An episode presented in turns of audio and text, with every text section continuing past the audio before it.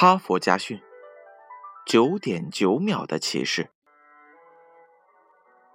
一九六八年，在墨西哥奥运会的百米赛道上，美国选手吉海因斯撞线之后，激动地看着运动场上的计时牌。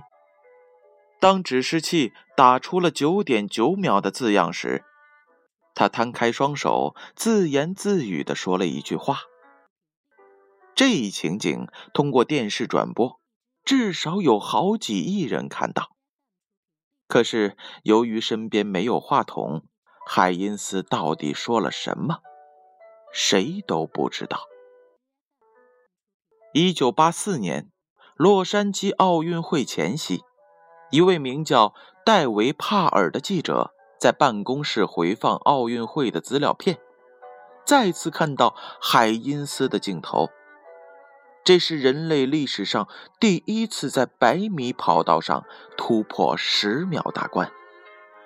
看到自己破纪录的那一瞬，海因斯一定说了一句不同凡响的话。但这一新闻点竟被现场的四百多名记者忽略了。戴维·帕尔决定采访海因斯。问问他当时到底说了一句什么话？戴维·帕尔很快找到了海因斯，问起了十六年前的事儿。海因斯竟然毫无印象，甚至否认了当时说过什么话。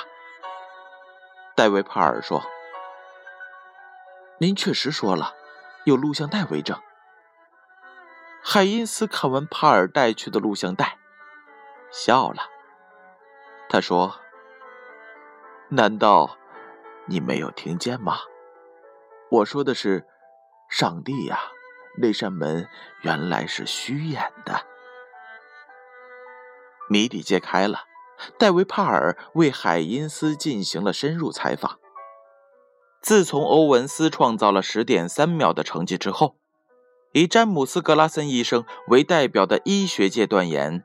人类的肌肉纤维所承载的运动极限不会超过每秒十米。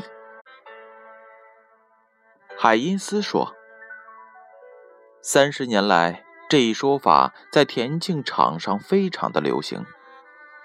我也认为这是真理。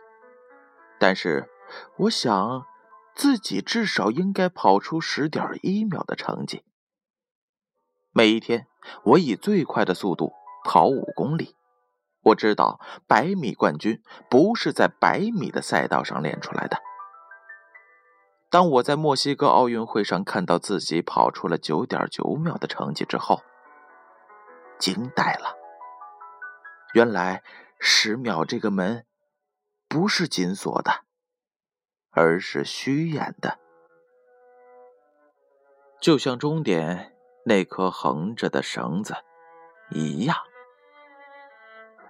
后来，戴维·帕尔撰写了一篇报道，填补了墨西哥奥运会上留下的一个空白。不过，人们认为它的意义不限于此。海因斯的那句话给世人留下的启示更为重要。